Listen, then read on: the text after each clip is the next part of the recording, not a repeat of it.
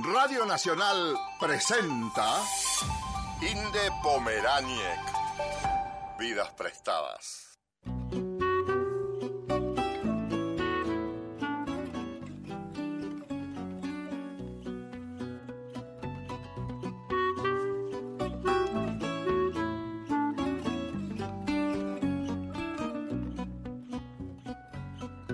Não tenho nada em meu nome. Esto es Vidas Prestadas, un programa sobre libros y mundos posibles, un programa sobre autores, un programa sobre editores, un programa sobre profesores, un programa para nosotros, los lectores.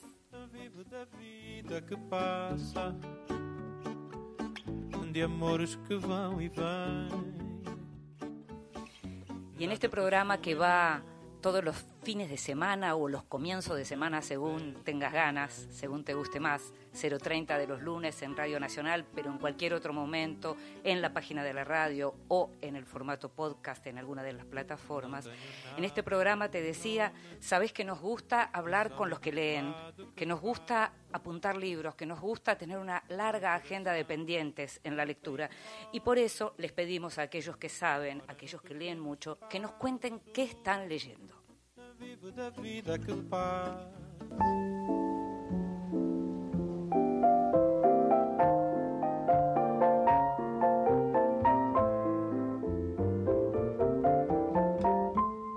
Mesita de Luz. Grandes lectores nos cuentan qué están leyendo.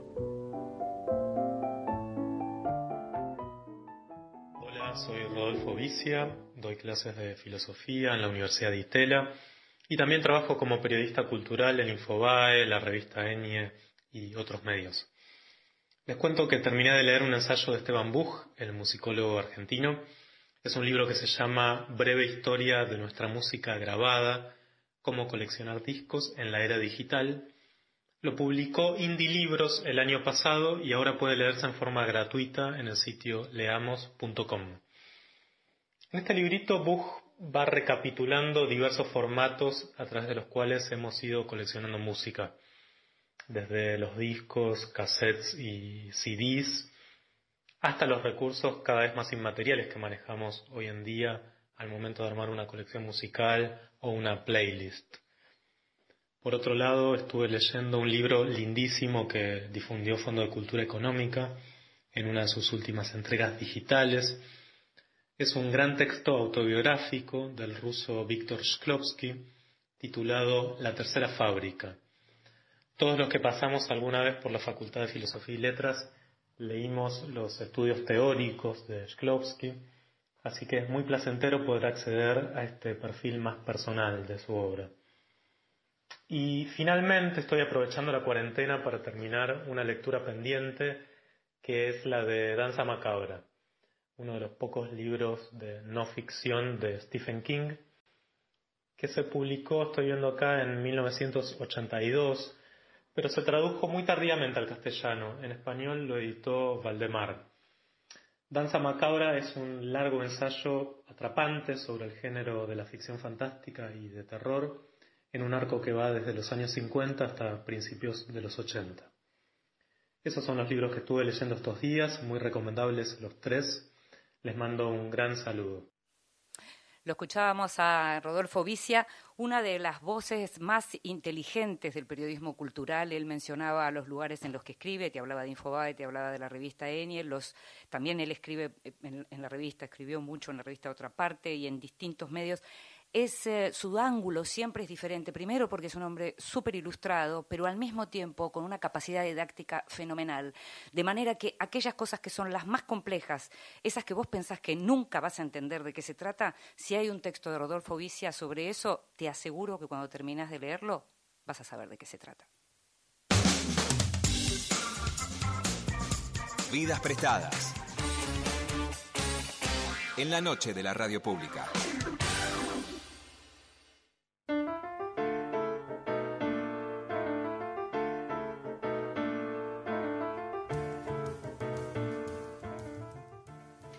Estamos en vivo en esta era de, cuarentena por ahora y, de, y de, tanto cambio y esta, yo diría la era del agua y el jabón, ¿no? La era del, del agua y el jabón para frenar ese, esta, esta pesadilla pandemia que llegó tan abruptamente y que nos tiene a todos tan abrumados y tan confundidos.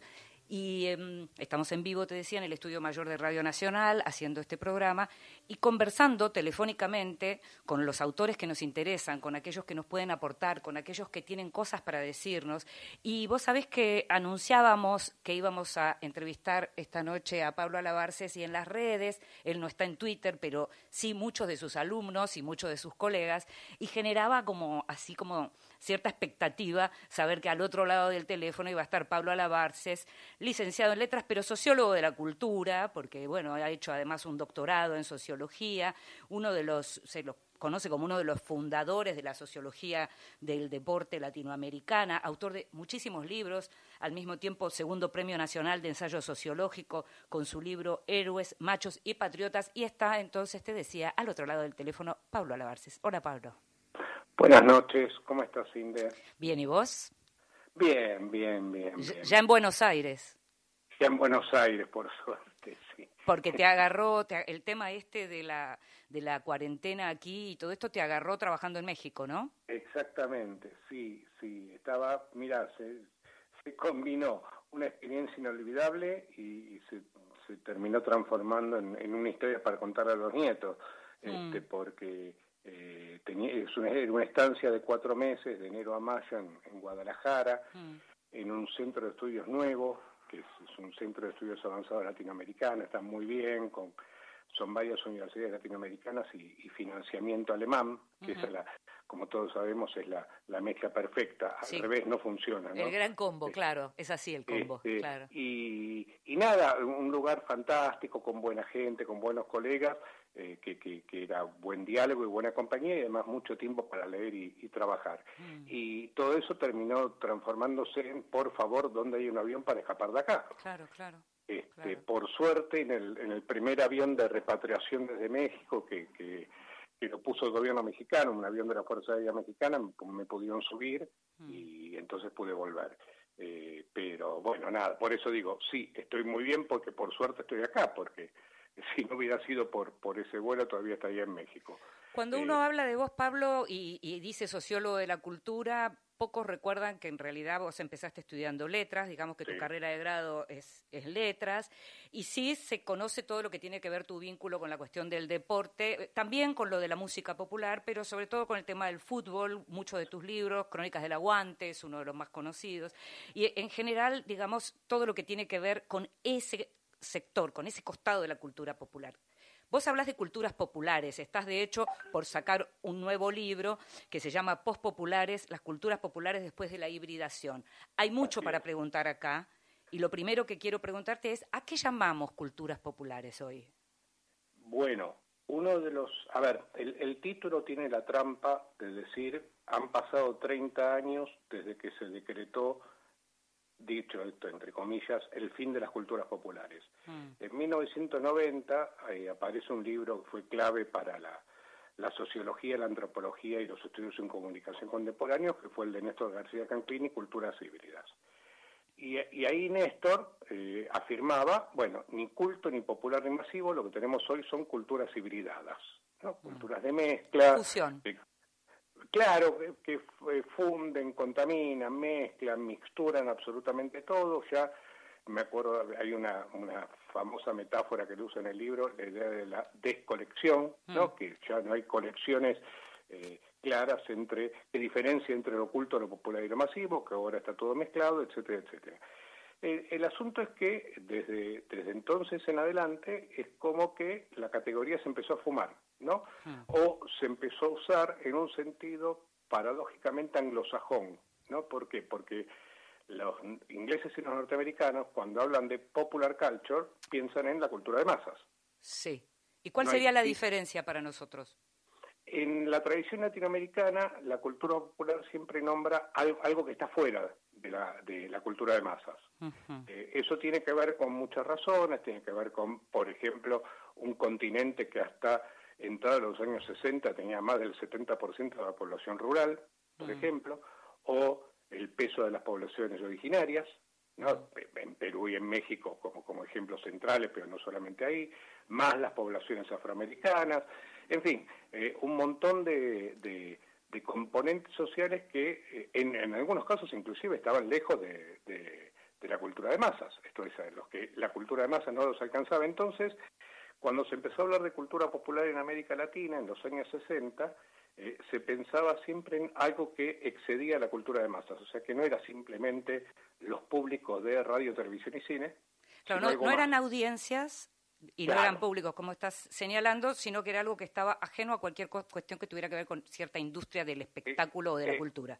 Exactamente. A eso añadirle el componente político, ¿no? Y esto muy fuerte en los años 60 y 70, sea por vía populista por lo, pesado que son las tradiciones populistas latinoamericanas, y más en un caso como la Argentina, con el peso del peronismo, o sea por las tradiciones de izquierda que veían en los sectores populares, sectores que podían ser sujetos de una insurrección, de una rebelión, de una revolución, etcétera, etcétera, y la sombra de la revolución cubana, en fin, todo eso tendría que, eh, no, no, no, se, no se podía pensar la cultura popular como simplemente la cultura de masas y dentro de eso entonces la visión de eh, los públicos como meras audiencias pasivas, manipuladas, alienadas, etcétera, etcétera. Pablo, ¿y cuándo pasa una cultura popular a ser cultura de masa? Porque hay un momento en donde la industria de pronto va y se apropia de una cultura popular.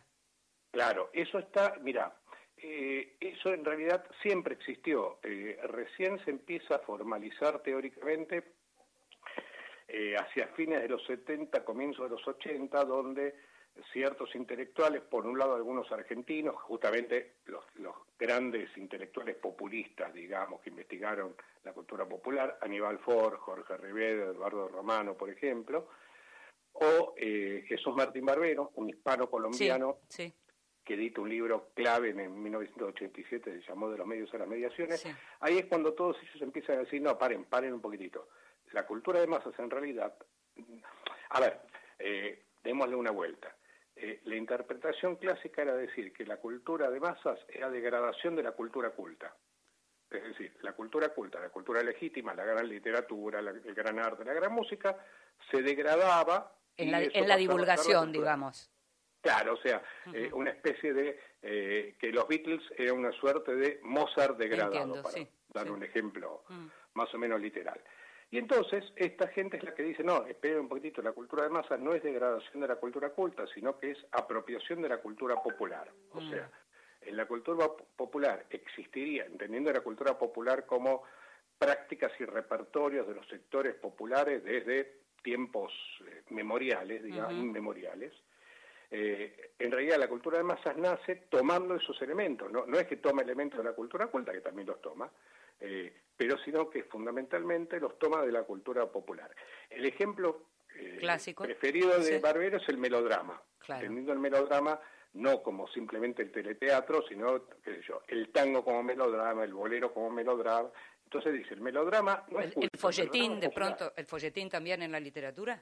Exactamente, exactamente. Entonces la idea es que el buen ejemplo es el folletín. El folletín es la primera literatura de masas que aparece en el, entre el siglo XIX y el siglo XX. Mm, y mm. el folletín no sería una decadencia de la novela eh, burguesa, sino que sería una transformación del el melodrama popular.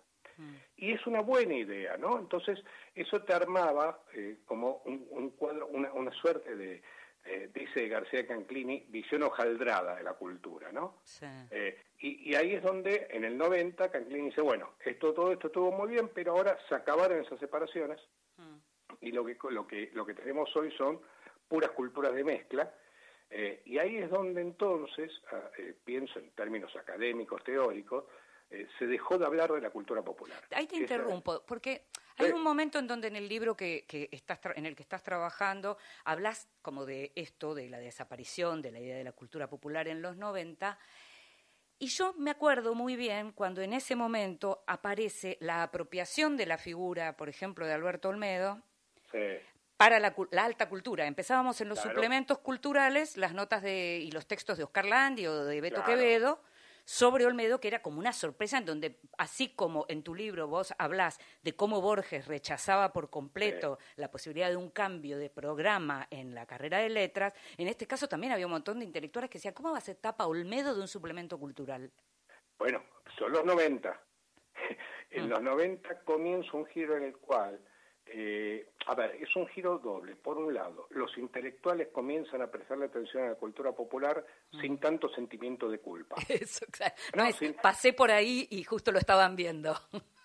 Claro, sin la cosa culposa, eh, Eh. vergonzante. Eso, La vergonzante. sí. vergonzante. Sí, sí, sí. ¿no? Es decir, los, eh, lo- los que habían sido pioneros, vamos a quedarnos en el caso argentino, Sí, sí. los que habían sido pioneros como Ford, Rivera, Romano, los tipos con los que yo me formé, eh, eh, cuando proponían este tipo de cosas, eh, se los descalificaba como populistas, ¿no? sí. En los 90 aparece esta versión según la cual, y te- me voy a permitir otro símil, son también los años en los cuales los intelectuales pueden presumir que son hinchas de equipo de fútbol. Sí, claro, Hasta ese momento era inaceptable, claro. era impensable. Nadie sospechaba que Oscar Landi era un fanático de River Plate, Ah, Claro. Por ejemplo. Mientras que de ese momento en adelante te puedo decir eh, con, con, sin- con- bastante conocimiento personal de, de qué equipo es hincha cada intelectual más o menos famoso de, de la escena argentina, ¿no? Sí. Eh, por ejemplo, que Beatriz Suárez es hincha de Ferro. Eh, Como digo, vos de Vélez. Sí, yo soy de Vélez. Entonces, aparece, eso, eso aparece como pliegue en los 90, ¿no? Pero eso nos está hablando de una, una reconstrucción del mapa ya no solo intelectual, también son los años en los cuales eh, Ricky Maravilla circula por las, las discotecas de la burguesía. Estamos hablando de la era de pizza con champán, digamos, ¿no? Exactamente. Mm. Entonces, eso es lo que yo estoy tratando de, de- de contar en el libro, lo- es las operaciones que eh, podríamos llamar de plebiscización de la cultura, pero no en el sentido de que eh, la, la cultura culta se vuelve plebeya, sino que la cultura plebeya, usando esa palabra que lo dije en inglés que a mí me encanta, ¿no? Eh, la cultura plebeya pasa a ser utilizada, eh, apropiada, inclusive hasta una lengua plebeya, ¿no? Hay cierto achatamiento lingüístico. Eh, esto era muy claro en la televisión. A mí me hacía mucha gracia un- los personajes que hacía Mariano Martínez en las infinitas series de, de telecomedias que tomó con Polka, con Mm. Suar, ¿no? Sí. Mariano Martínez te podía hacer de basurero o te podía hacer de bancario o te podía hacer de médico, pero siempre hablaba exactamente igual.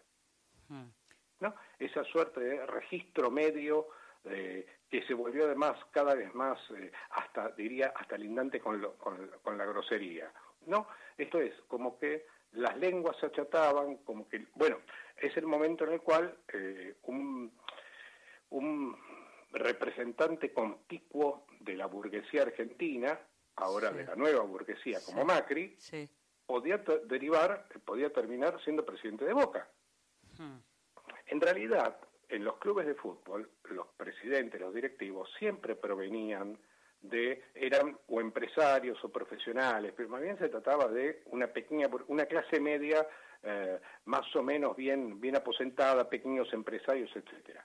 Pero no la gran burguesía, ¿no? Y mucho menos de Boca, porque era tradicionalmente en la cultura futbolística el- la identidad más estigmatizada, más discriminada, más escarnecida, Perdóname, más Pablo, vos estás haciendo como una asociación cuando decís por... Entonces, a ver, estoy viendo como, como una ecuación que es Ricky Maravilla en las fiestas de la alta burguesía y un miembro de la alta burguesía como Macri en Boca. ¿Estás haciendo como un paralelo ahí? Esa sería la idea. Sí, sí, exactamente. Mm. Y en ese mismo contexto que entonces, eh, por ejemplo, la operación Landi de redescubrimiento de Olmedo Sí. es muy novedosa. Es muy, Sí. En el campo intelectual argentino es muy novedoso, ¿no? Esa idea de que un sociólogo, entre comillas, clásico, Claro. eh, pero en realidad Landi en ese momento venía trabajando sobre, había inventado el concepto de videopolítica Sí, me acuerdo. la idea bien, de que sí. la política estaba pasando por los medios. Entonces Landi, que era un tipo brillante, inteligentísimo, dice, a ver, pero esperen, en realidad en los medios se está cocinando buena parte de, de toda la cultura argentina. Sí. Es- esa es la operación que aparece en esos años. Ahí vos, ahí estás mencionando algo que también tiene que ver con tu, digamos, como con tu objeto de estudio. De hecho, con María Julia Oliván escribiste un libro de, sobre 678 y el tema de la televisión, el tema de los medios, el tema del Sí. periodismo es un tema que vos tocas también bastante habitualmente. Claro, pero es que, a ver, eh, mi formación fue, fue compleja y fue muy, muy variada, como vos decís, y, y- y yo trato, no, nunca, no solamente no lo oculto, sino que presumo de esa formación en literatura. Te lo que- pido por favor, fuimos compañeros, No, Pablo, por- por favor, ¿no? O sea, No, no, no, no. reniegues de tu origen. No, jamás, jamás voy a, jamás voy a renegar de ella, porque voy justamente a lo que, Sí. a lo que te voy a decir. eh, eh, y, y- y estudié otras cosas, etcétera, y hay una presunta sociología eh, bastante peculiar, porque, a ver, yo hice una maestría en sociología de la cultura con Beatriz Arlo y Carlos Altamirano, donde Claro. no tuve un solo profesor sociólogo. Claro, claro. Eh, y luego hice un doctorado en sociología del deporte donde ni siquiera mi propio director era sociólogo, era un tipo que había estudiado letras también, ¿no? Mm. Entonces, eh, eh, eh, digo, es una, es una formación compleja que tiene que ver con, con lo- la aparición de los posgrados en, en el mundo en los últimos 30 años. Mm. Pero, pero, eh, una cosa que nunca fui fue antropólogo. ¿no? Me gustaba, coqueteaba, eh, me formé con Aníbal Ford, que tenía una, una gran cabeza antropológica, etc. Sí. Nunca fui antropólogo, ¿no?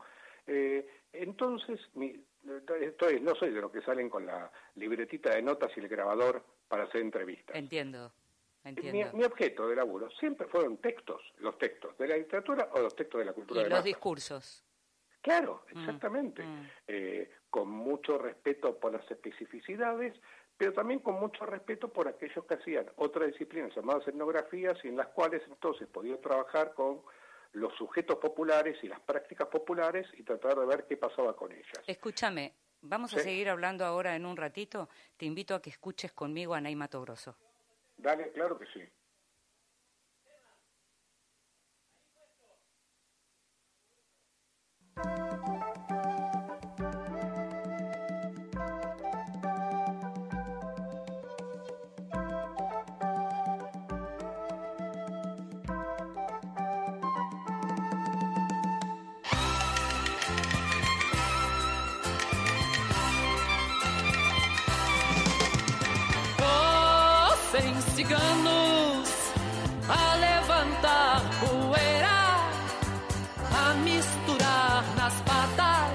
Terra de outras terras, ares de outras matas.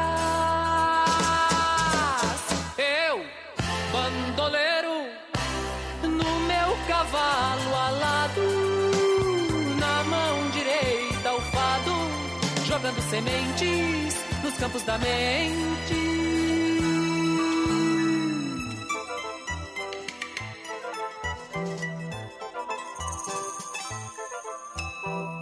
Se falasses magia, sonho e fantasia? E se falasses encanto, quebranto e condão? Não te enganarias, não te enganarias. Não te enganarias.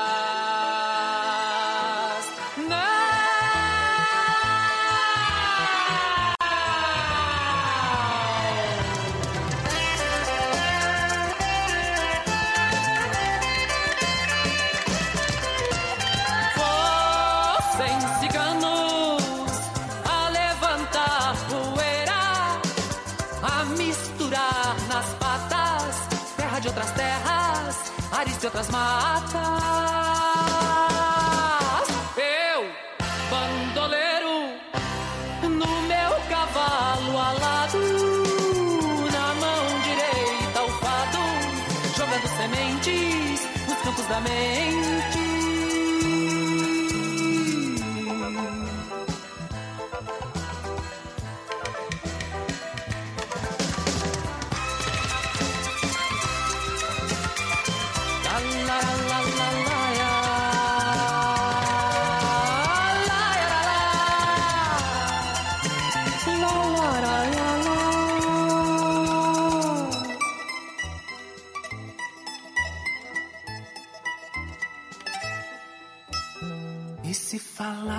magia, sonho e fantasia?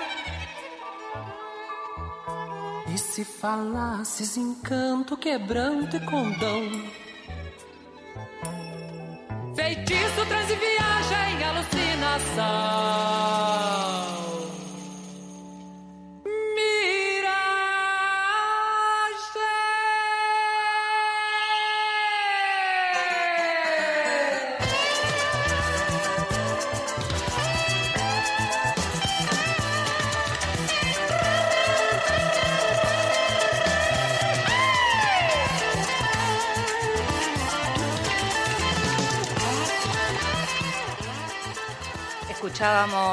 Ney Mato Grosso, uno de mis cantantes favoritos, el brasileño Ney Mato Grosso, bandoleiro.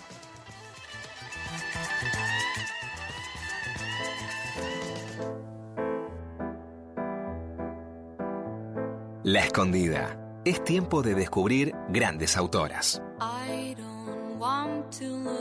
Sabes que cuando el año pasado arrancamos con Vidas Prestadas y pensamos en esta sección, que es una sección que surge después de una conversación con un muy amigo que se llama Rodrigo Duarte, que está viviendo en México y que nos escucha, nos sigue escuchando cada semana. Hablando con Rodrigo surgió la idea de hacerla escondida. Era una idea que empezaba a estar también en otros medios acerca de recuperar la obra y la vida de autoras que en su momento tal vez no fueron consideradas o que fueron consideradas pero fueron rápidamente olvidadas. Y yo decía, bueno, rápidamente se va a terminar, vamos a hacer una serie de programas y después se va a terminar. Y no, no se termina. Todo el tiempo aparecen escondidas, todo el tiempo aparecen la mujer de que en realidad había tenido una obra propia. Por ejemplo, es el caso de hoy, que te voy a hablar de Bella Rosenfeld, que nació en 1895 y murió en 1944. Bella es una mujer que vos la podés ver seguido si, si sos de mirar eh, obras de arte, la vas a ver siempre volando. Y la, la vas a ver volando con un hombre, porque Bella era la musa, la esposa, la primera esposa de Marc Chagall. Eh, la obra de Chagall es esa obra en donde aparecen justamente estos amantes voladores, aparecen también violinistas, aparecen esos pueblecitos judíos de la Europa del Este aparece, bueno, Chagall fue también muy conocido por lo que fueron sus vitró en catedrales y en, en templos y demás, eh, pero Bella Rosenfeld fue la primera esposa de, de, de Chagall y nació como él en Vitebsk, imperio ruso por entonces, como te decía, 1895, era hija de una familia rica, una familia jasídica, pero que tenía la idea secular de la educación, por lo cual Bella, que tenía además siete hermanos varones, Bella fue a la universidad y estudió literatura. Se conoció con, con Marc Chagall, se conoció en San Petersburgo cuando Chagall empezaba a pintar, recién estaba empezando en esto, se enamoraron enseguida. Los padres de Bella no querían que ella estuviera, no querían para nada que esa historia prosperara porque ellos eran de una familia rica, él era, el padre era joyero y demás, y Chagall venía de una familia muy pobre. Él era, digamos, lo que llamaríamos eh, de, de una manera ma- bien despectiva, un muerto de hambre. Y esa familia no quería que Chagall estuviera, pero ellos estaban muy enamorados. Él se fue a París, vendió algunas obras, volvió y se la llevó con él. Estamos hablando comienzo del siglo XX, después de la los agarra la Primera Guerra, se tienen que quedar en Rusia, después finalmente se van a Francia y después, bueno, llega el nazismo. Ellos se van al sur de Francia, tienen una hija antes todavía en Rusia, Chagall y Bella Rosenfeld. Bella escribía, como te dije, había estudiado literatura y escribía. La cuestión es que en el año 39, ya con el avance del nazismo, ella empieza a escribir y después había tenido un viaje a Palestina y un viaje a Vilno, en Lituania, en donde había recuperado el yiddish de su infancia. Y cuando empieza a escribir, empieza a escribir en yiddish. Hay un libro que hace pocos años eh, fue traducido al español que se llama Velas Encendidas, que es una obra que publicó su marido Chagall cuando ella ya había muerto, y que es un libro en donde cuenta la historia de su infancia en ese pueblo eh, de, que hoy es Bielorrusia, digamos, un pueblo que en su momento tenía muchísima población judía, que por supuesto fue arrasada, y cuenta toda esa historia y como te digo, no, no tenía que ver con esos judíos pobres de Europa del Este, sino con una familia rica. Y cuenta todo lo que tiene que ver con las festividades y demás de una manera muy emocionante y lo que dicen sus traductores es que efectivamente ella era una escritora.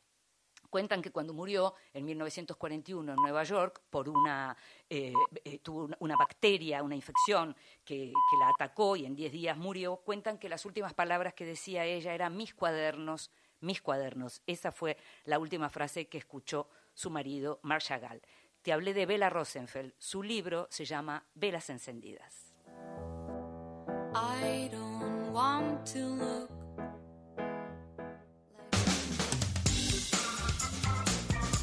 Vidas prestadas. En la noche de la radio pública. La radio Pública. tiene La radio pública tiene Investigación. Próximo programa, Noches Argentinas, con Eduardo Barone y Graciela Guiñazú. El aislamiento obligatorio que requiere para muchos esfuerzos denodados Llega el día, Mario y Giorgi. no necesariamente pasen por la falta o abundancia de dinero, Lunes a viernes, desde las 5 de la mañana. sino por la normalidad misma, desde el simple abrazo hasta el encuentro de la familia. Por Nacional, la radio pública. Ahora, Nacional, en todo el país. Una de la madrugada, un minuto. Para prevenir el coronavirus es importante lavarse las manos con jabón regularmente. Conoce este y todos los cuidados preventivos en www.argentina.gov.ar. Argentina Unida, Ministerio de Salud, Argentina Presidencia. Nacional. La radio pública. Soy Fernando Batista, técnico de la selección sub-23 y sub-20. Cuidémonos, seamos solidarios, seamos conscientes de lo que estamos pasando y si lo hacemos todos juntos, pronto vamos a salir de esta situación. Tenemos muchas cosas para hacer, podemos hacer ejercicio, podemos leer, podemos tener muchas actividades en nuestro domicilio y es la mejor manera de que nosotros podamos sacar todo esto adelante. Lo hacemos nosotros unidos como país y en estos momentos es cuando se ve verdaderamente al argentino. Les mando un saludo grande a todos y que pronto vamos a volver a la actividad normal. Quédate en casa. Cuídate, cuidanos. Nacional, la radio pública. Continuamos en Vidas prestadas.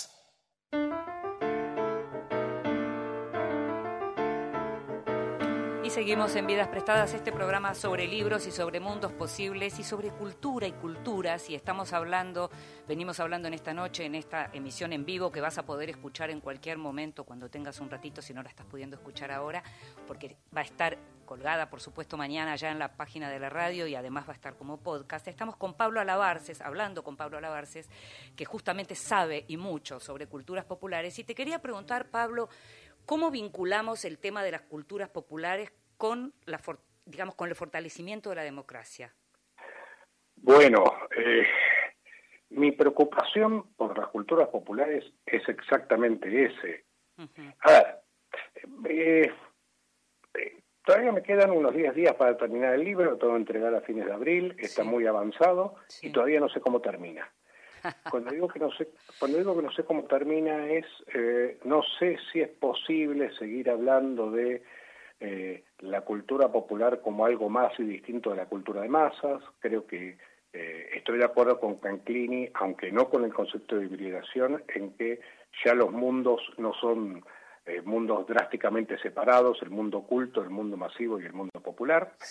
Eh, creo que ya no debe quedar una sola población en el globo, eh, no solamente que sea inmune al coronavirus, sino que sea inmune a los medios masivos de comunicación. Claro. Eh, pero lo que me sigue quedando es la idea de que eh, pensar en, la cuestión de lo popular es seguir pensando, es, es, es un punto de vista. A ver, ¿cómo pienso la cultura con el horizonte de una cultura democrática?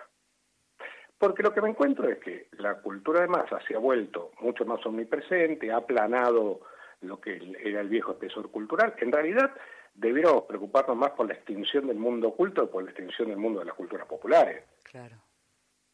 No sé si se entiende lo que Sí, quiero sí, decir. sí, sí. Yo por lo menos creo entender a dónde estás apuntando. A, a ver, el viejo mundo de lo que antes se consideraban las bellas artes, las bellas letras, etcétera, etcétera, eh, es un mundo que está totalmente desplazado y pareciera estar en vía de extinción. Esto es una exageración, pero digo, no es que hoy día la valoración cultural se organiza en relación con un mundo oculto que Tal vez, tal vez lo que, Tal vez lo que estás diciendo, o creo entender, es que es imposible mantenerlo incontaminado, por llamarlo de algún modo. Mm.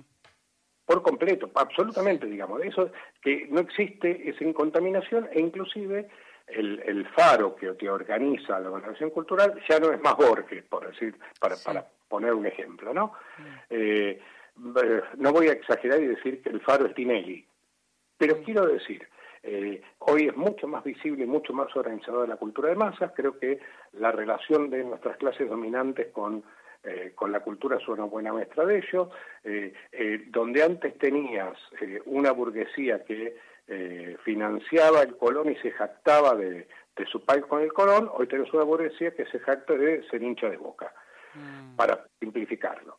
Mm. Entonces lo que quiero decir es que, sin embargo, eh, eso no quiere decir que la cultura se haya democratizado, porque las sociedades no se han vuelto democráticas. Entonces, todo el mundo puede bailar cumbia, pero hay un momento en el que eh, la jerarquía reaparece y eh, aparece esa, esa mirada uh, despectiva, decir, bueno, ¿Sabes qué me gustaría preguntarte? Porque hay algo que, por ejemplo, hablan mucho los más jóvenes enseguida que tiene que ver con lo de apropiación cultural, ¿no? Los más chicos están como muy pendientes de, no, no me voy a hacer estas trencitas porque eso es apropiación cultural, no, no, yo no tengo nada que ver con los indígenas, ¿por qué voy a vestirme así? Digamos, y me gustaría un poco saber si lo que estamos hablando de hibridación, ¿cuándo, es hibridación y cuándo es apropiación cultural? O si apropiación cultural te parece mal como concepto. Mira, eh, hay un término que es bastante cercano, muy limítrofe con eso que, y que no se nos cae de la boca, que es la idea de lo inclusivo. Sí. Eh, eh, ahora vivimos en sociedades que por derecha o por izquierda se jactan de ser inclusivas. Sí. Lo cual demuestra que lo inclusivo ha dejado de ser un, valor en sí mismo. ¿Por qué? Porque el inclusivo te habla de quién tiene el poder de incluir. Ah, mi, mi, argumento central es este. Eh, han cambiado las categorías, han cambiado las clasificaciones, pero lo que eh, sigue intacto es el hecho de que vivimos en sociedades jerárquicas, poco democráticas, eh, profundamente racistas, discriminadoras. Eh, por, supuesto, en cambio, ¿no? Digamos, y vos esto lo sabés mucho mejor que yo, por ejemplo, las relaciones de género no son las mismas. Sin embargo, siguen siendo sociedades patriarcales. Sí. Y el patriarcado es un buen ejemplo de cómo eh, nuestras sociedades siguen sin ser democráticas, siguen teniendo relaciones de poder muy duras, donde el patriarcado se ha vuelto muy visible, pero las relaciones de clase siguen existiendo también, no es que se fumaron. Las relaciones de clase, la, lo que los expertos llaman la racialización. Las razas no existen, pero el racismo sí. Hmm. Entonces, frente a ese sinnúmero de elementos que te, te hablan de que no se trata de hojaldres, sino que se trata de jerarquías y relaciones de poder, pensar en términos de la cultura popular es decir, a ver, ¿cómo sería una cultura democrática? Una cultura en la que todos pueden leer a Borges o una cultura en la cual eh, montones de actores y actoras puedan leer y gozar y bailar y disfrutar de una gran cantidad de cosas sin que entre ellos se establezcan jerarquías de eh, mayor prestigio, mayor jerarquía, etcétera, etcétera. ¿no? Esa es la idea de lo que, dicho muy rápidamente, eh, una cultura democrática. Ahora, vos recién decías, Pablo, que, no, que pensás que, te está costando pensar cómo se va a terminar finalmente tu libro, que tenés que entregar dentro de poco y que empezaste a escribir hace varios meses, imagino yo. ¿Y vos pensás que este momento que estamos atravesando ahora no es algo que necesariamente va a, atravesar, para utilizar la misma palabra, lo que estás trabajando? como lo que está trabajando cualquiera en este momento? ¿No pensás que hay un cambio como sustantivo que puede devenir a partir de este momento? Mm, Mira, como me imagino que, también te debe pasar a vos, eh, en los ratos libres no hago otra cosa que leer todo lo que se dice y se publica, y etcétera. Sí. Eh, o para simplificar, digo, no me acuerdo a quién le daría hoy, oponiendo las perspectivas de, eh, de Zizek por un lado y de Agamben por el otro, eh, y vamos en dirección de un nuevo comunismo, vamos en dirección de un peor individualismo. Sí. Eh, estoy de acuerdo en, solamente la petición de principio. Algo va a cambiar. Claro. No sé en qué dirección. Claro, no lo sé. digo, es un momento en donde están apareciendo culturas nuevas incluso, ¿no? Claro, claro que sí. A ver, la, la, eh, una cosa fantástica de, dedicarse a leer la cultura es como si empezaste en 1985 y estás en el 2020, eh, has visto pasar todo el agua debajo del puente, digamos, ¿no? La cantidad de transformaciones y, y, novedades y mezclas y mixturas, lo que vos decías respecto de los fenómenos de apropiación cultural, multiculturalismo, interculturalidad. Eh, eh, a ver, eh, nos, vos y yo nos alfabetizamos a mediados de la década del 60 y mi hija de 10 años hoy habla con el, inclusivo como si, bueno, como... Con total facilidad, claro, y destreza. Se alfabetizó ahí, digamos, ¿no? Entonces, bueno, a ver, estas transformaciones hemos visto muchísimas, eh, hemos visto, vuelvo a insistir sobre el ejemplo anterior, las transformaciones respecto al movimiento feminista, que es una de las revoluciones más, más interesantes que han aparecido en los últimos 10 años, sin lugar a dudas. Ahora bien, llega este momento de, de la crisis de la pandemia y te encontrás con ese dato irrefutable que te dice que las víctimas en Estados Unidos son centralmente negros y latinos. Hmm. Sí y, y, que eh, recién estaba hablando con un colega amigo, hablando de la, respuesta de Burucúa y Beatriz Arlo respecto de la provisión de mayores de 70, etcétera, etcétera, y este, este amigo me decía, todos sabemos que Beatriz Arlo consigue cama si llega a tener un problema, cosa que no necesariamente le va a ocurrir a las clases populares argentinas, ¿no? Mm. Y así podríamos extenderlo. Esto es, esta, esta persistencia de la... Eh, de lo que no es diferencia, sino que es drásticamente desigualdad, ese sigue siendo el dato. estamos estamos hablando, esto que estás mencionando tiene que ver con el permiso para mayores que empieza a partir de ahora, en una ahora acaba de empezar, digamos, es para los mayores de 70 en la ciudad de Buenos Aires, ¿no? Claro, y, a ver, pero a ver, eh, eh, eh algo lo que el, el, mundo de las redes nos condena a vivir en burbujas y para colmo son burbujas que ahora para colmo están cuarentenadas, digamos, ¿no? Este, entonces, eh, no Más clusters que nunca, digamos. Claro, ¿viste? no limitas con aquello con lo que limitabas todos los días, aunque sea tomándote el colectivo del subte. Exacto. Eh, eh, y, y, esto es algo concreto.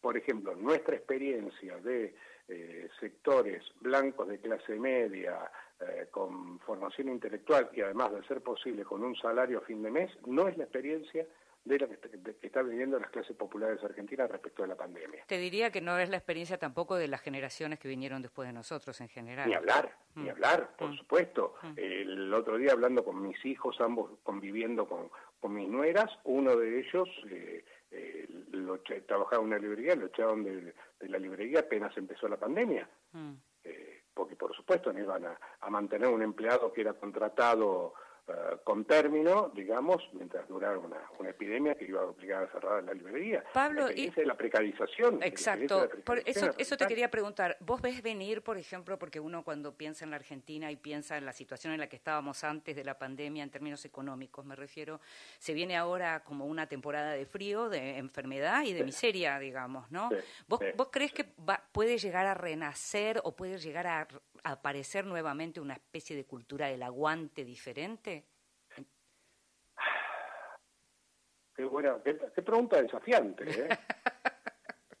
eh mira, el, la, la, ética del aguante es algo sobre lo que yo he machacado mucho. No se trata solo de una ética popular eh, y es una ética muy compleja, entre otras cosas porque es profundamente patriarcal. Mm,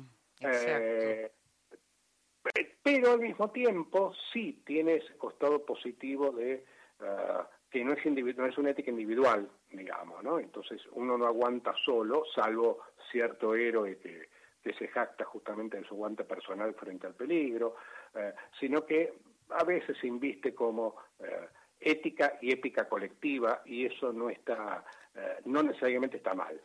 Ah, pero digo, la palabra aguante ya tiene una cosa de inclusivo. Entonces podríamos pensar que venga una cultura del aguante eh, para todos. Ah, ojalá, mm. pero mira, la metáfora que organiza el aguante es puramente genital. Claro. Si tiene aguante aquel que tiene huevos. Claro. De golpe alguien políticamente correcto dice, no, no, no, pará, se pueden tener ovarios. No, no, loco, que sea genital ya muestra que es patriarcal, digamos, que borrar esa metáfora. Mm. Eh, entonces, dudo mucho que, se pueda hacer un salto, dicho entre comillas, progresista, bueno, pero podríamos pensar si en una cultura de la resistencia. Eso sí, pero y fundamentalmente colectiva y consensuada y democrática y tolerante. Y mm. fíjate que no dije inclusiva, porque vuelvo a insistir, incluye solamente aquel que tiene poder para incluir. Mm. Eh, en cambio, dialogar, consensuar, resistir. Eso es de pares. Ser solidario, mm. encontrarse son palabras mucho más, mucho más gratas para, para un espíritu democrático. ¿Qué queda? la verdad, la verdad no sé. No sé lo que se viene, sinceramente no sé lo que se viene. Te quiero eh, preguntar, eh, ¿qué queda del Pablo Alabarces que estudió literatura conmigo? ¿Qué lee? Eh, mira, queda una, una linda biblioteca, queda la voracidad por, por estar atento a lo que sale, por escuchar y atender recomendaciones, por salir en búsqueda de nuevos autores. Lo que, lo que se perdió es el, el filo de la crítica, digamos, ¿no? Estoy desactualizado, eh, me faltan mapas, me falta teoría, etcétera. Eh, te diría que eh, recuperé a ver, siempre, siempre bromeaba, y supongo que a vos también te habrá pasado, con que todos entrábamos a letras pretendiendo escribir, mm. y, y, en general, salvo los muy buenos de nuestros viejos amigos y compañeros, mm. la mayoría dejamos de escribir, ¿no? Bueno, aprendimos a leer, eso sí. Aprendimos a leer, entonces yo recupero eh, esa, esa condición de lector muy voraz, muy, muy voraz y sigo leyendo. ¿Seguís leyendo literatura? Eh, sí, sí, sí. ¿Y te gusta la literatura de género o qué literatura lees? No, no, no, no, no. No, no, no. No, en realidad te diría que, salvo que de golpe, no sé, por ejemplo, descubrí Stephen King, lo descubrí de grande. Mira. Eh, pero, por ejemplo, mi fanatismo por el policial ya está un poco cancelado, mm. eh, hasta que, no sé, de pronto Christian Kupchik me, me puso delante mío a... Ay, se me fue la, de la cabeza, novelista francesa, mujer, excelente, brillante. ¿Pero qué, de policial? Tendría que ponerme a buscar Frank, Frank, Frank, bueno, no importa, ¿eh? digo. Eh, atiendo a todo lo que me van tirando y me van sugiriendo y además, eh, por ejemplo, eh, estoy leyendo mujeres y no por corrección política. Sino porque te interesan.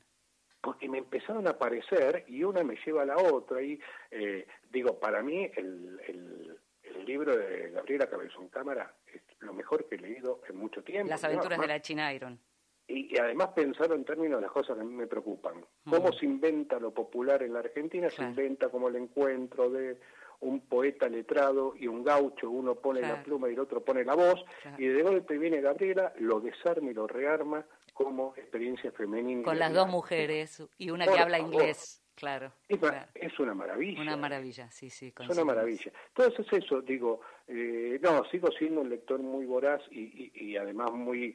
A ver, la ventaja de estudiar letras es que uno ya pasó por los clásicos, entonces no tenés que volver. Ah, o, volvés, volvés, solo si tenés muchas ganas y ya sabes a qué vas. Claro, me salté Flaubert. Y no, yo no me salté Flaubert. Claro, claro, claro. Entonces puedo dedicarme a leer pura literatura contemporánea sin mucha culpa, salvo cuando esto, ¿no? Pues, bueno, Stephen King igual es contemporánea, pero digo, volví a leer a Stephen King de, de los 70, porque simplemente me lo había salteado. Este, Pablo, te, pero no. te agradezco muchísimo, te agradezco muchísimo que, que nos hayas atendido y que nos hayas explicado, porque muchas veces hay conceptos que uno cree que los tiene claros y la verdad que no. Necesitas que alguien que realmente sabe sobre eso te los explique, como, como hiciste vos esta noche con nosotros. Muchísimas gracias. Te, agradezco mucho y, seguimos, seguimos en contacto. Gracias a vos y te mando un gran abrazo. Lo mismo. Pablo Alabarces, sociólogo de la cultura, segundo Premio Nacional de Ensayo Sociológico, además con eh, uno de sus últimos libros.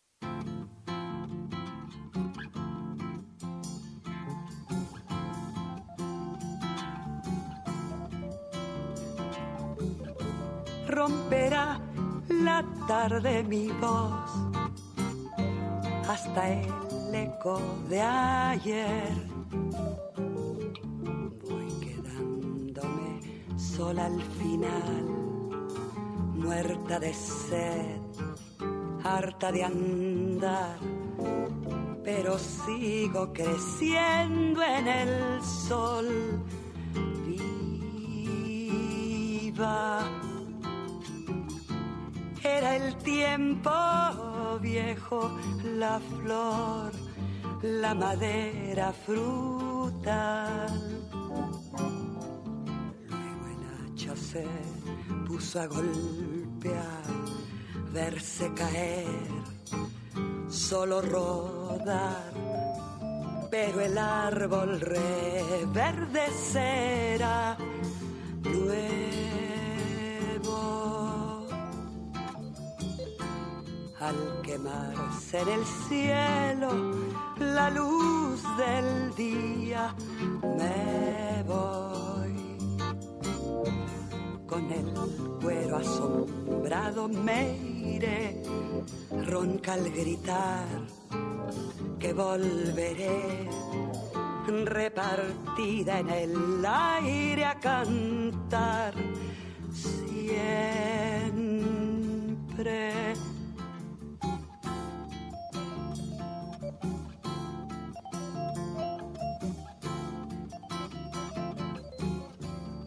Razón no pide piedad, se dispone a partir.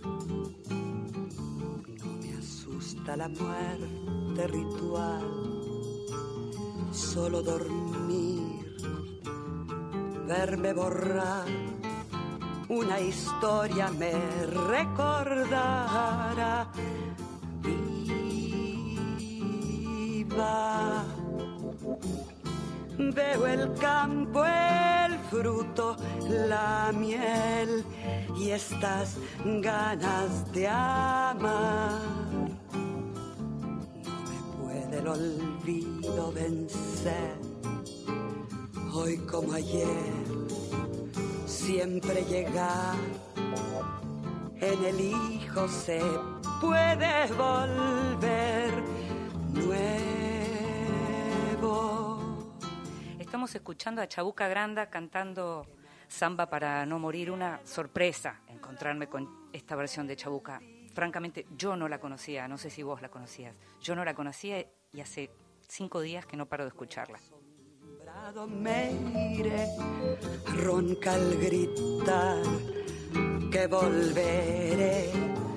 Repartida en el aire a cantar.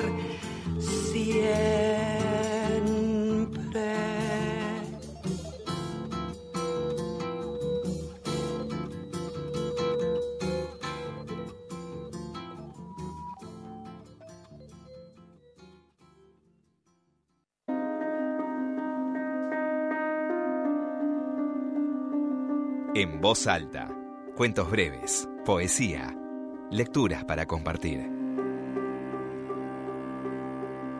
Sabes que nos gusta mucho que nos lean en voz alta y esta vez le pedimos a Alejandra Sina, Ale Sina, una de las organizadoras del ciclo Carne Argentina, autora de Barajas y de Hay gente que no sabe lo que hace, le pedimos que nos lea un texto en voz alta. Esos trenes llevaban la gente que iba y la que venía. Cuando la gente iba, abría las ventanas y asomaba la cabeza afuera, y como era de mañana, daba un sol precioso y en el campo se veían campanillas azules. A veces se cruzaban con la gente que volvía, y a estos los molestaba el sol, y por eso tenían los vidrios de las ventanas cerrados y estaban apoyados en los codos, mirando quién sabe dónde, con las cejas fruncidas. Los que iban los miraban con curiosidad, y algún chico les decía adiós, pero ellos no contestaban, o a veces alguno se sonreía con mucha tristeza. Los que volvían se bajaban del tren llenos de paquetes, se perdían a lo lejos y no se veían más. Entonces el tren se llenaba de gente que estaba contenta por ir y abría todas las ventanas para mirar el campo asoleado lleno de campanillas azules. Los que van y los que vienen, de Eve War, en cuentos completos. Hermosa la lectura de Alesina, parece la voz de una actriz, la de Alejandra, leyendo este texto breve de Eve Ward que se encuentra en los cuentos completos publicados por Adriana Hidalgo.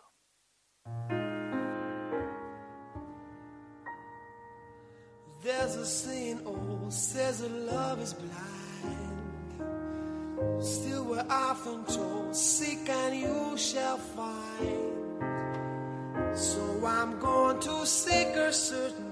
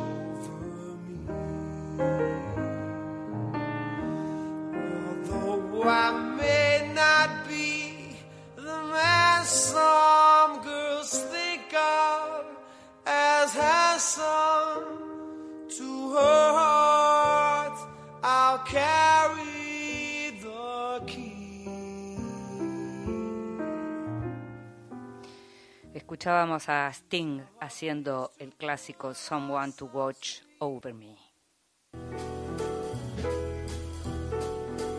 Libros que sí, títulos nuevos y no tan nuevos que son imperdibles.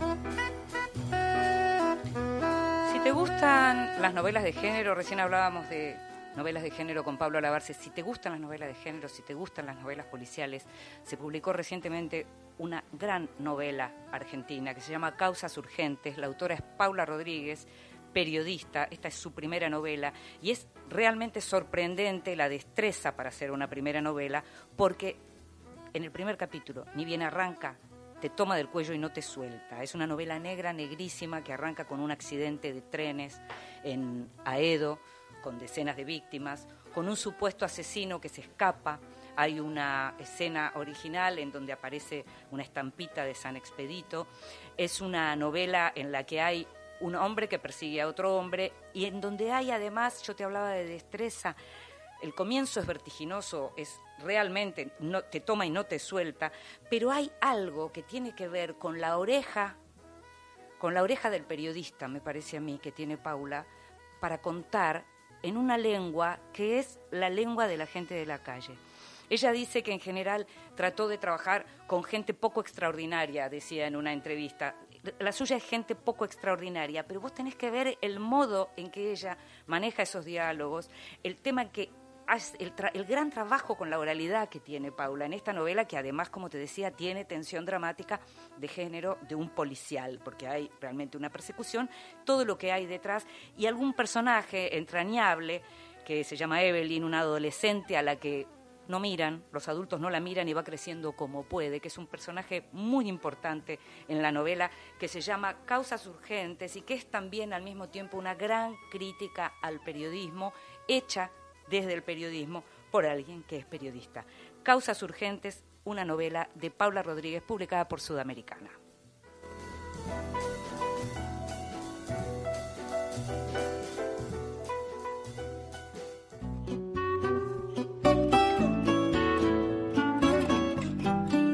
Y llegamos al final de este Vidas Prestadas, un programa sobre libros y mundos posibles en vivo en esta nueva era del agua y el jabón y de quedarse en casa. En la operación técnica estuvieron Horacio Prado y Gabriel Seni en la producción como siempre, consiguiendo todo y más Gustavo Kogan. Me llamo Inde Pomeráñez, me encanta estar acá. Sé de mucha gente que en estos días le tocan hacer sus trabajos en casa y le toca trabajar y hacer los trabajos domésticos además y escuchan nuestro programa y sienten que se corren un poquito de tanta bruma y tanta incertidumbre y eso nos encanta. Nos estamos escuchando el próximo lunes a las 0.30. Chao.